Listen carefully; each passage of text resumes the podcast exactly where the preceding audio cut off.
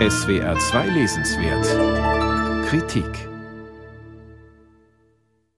Welche Region man als Provinz bezeichnet, hängt von der eigenen Perspektive ab. Eine verbindliche Definition für diesen Begriff gibt es nicht. Als provinziell im Sinne von rückständig oder ländlich werden Orte beschrieben, die fern von größeren Städten liegen.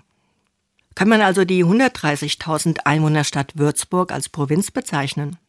Für Hans-Ulrich Gumprecht, 1948 in Würzburg geboren und seit 1989 in Kalifornien ansässig, steht seine Vaterstadt für eine bedrückende provinzielle Enge, aus der er sich schon früh befreien wollte.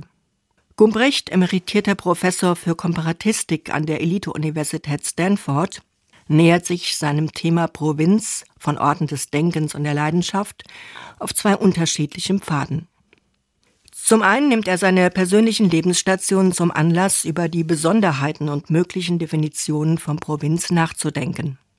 Zum anderen untersucht er die Bedeutung, die Orte der Provinz in Romanen des 18. und 19. Jahrhunderts haben und warum einige von ihnen sich zu bedeutenden Universitätsstandorten entwickelten. Seine früheste Provinzflucht führte den Arztsohn als Austauschschüler nach Paris. Obwohl die ersehnte Großstadt seine Hoffnungen auf ein neues, anderes Leben nicht erfüllte, graute ihm vor der Heimkehr ins gefühlt provinzielle Würzburg. Dies hatte aber vermutlich mit der anstehenden Studienentscheidung und den Erwartungen seiner Eltern zu tun und nicht mit Würzburg. Dass die von ihm so bewunderten, wohlhabenden französischen Gasteltern Gumprechts Eltern in arrogantester Weise düpieren, indem sie deren Einladung zum Abendessen ausschlagen, nötigt dem Autor Respekt ab.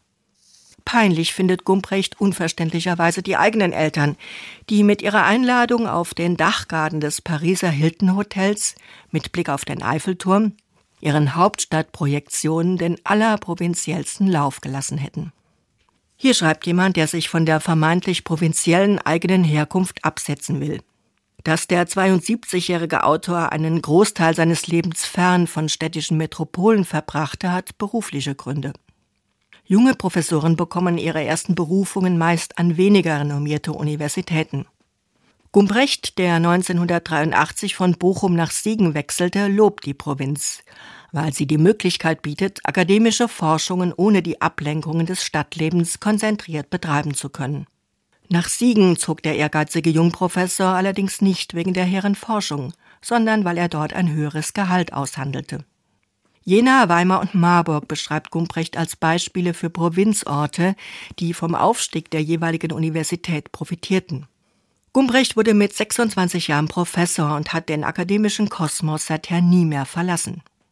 Er nahm unzählige Gastprofessuren im Ausland wahr, auch in Großstädten, aber sein Lebensmittelpunkt blieb der Campus, den man durchaus als provinziell abgeschlossen beschreiben kann.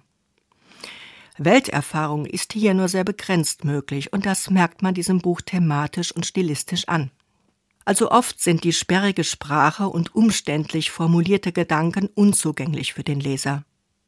Der Autor lebt seit über 30 Jahren in den USA, was zur Entwicklung sprachlicher Idiosynkrasien beitragen mag. Das seltene Adjektiv beflissen nutzt Gumprecht in jeder denkbaren Kombination. Er schreibt über heftige Dörfer und konstruiert Sätze, in denen Künstler den eigenen Tod überleben. Akademisch verschwurbelte Thesen über einen Raum, der sich nicht mehr in Zuhandenheit konkretisierte, machen das Buch zu einer zähen Leseranstrengung. Persönlich wird Gumprecht noch einmal im Schlusskapitel über seinen Wohnort im Silicon Valley Fast schon religiös aufgeladen klingen seine Beschreibungen dieses Arbeitsplatzes des Weltgeistes als Bejahung des Lebens und als Konzentration auf die Gegenwart im Licht.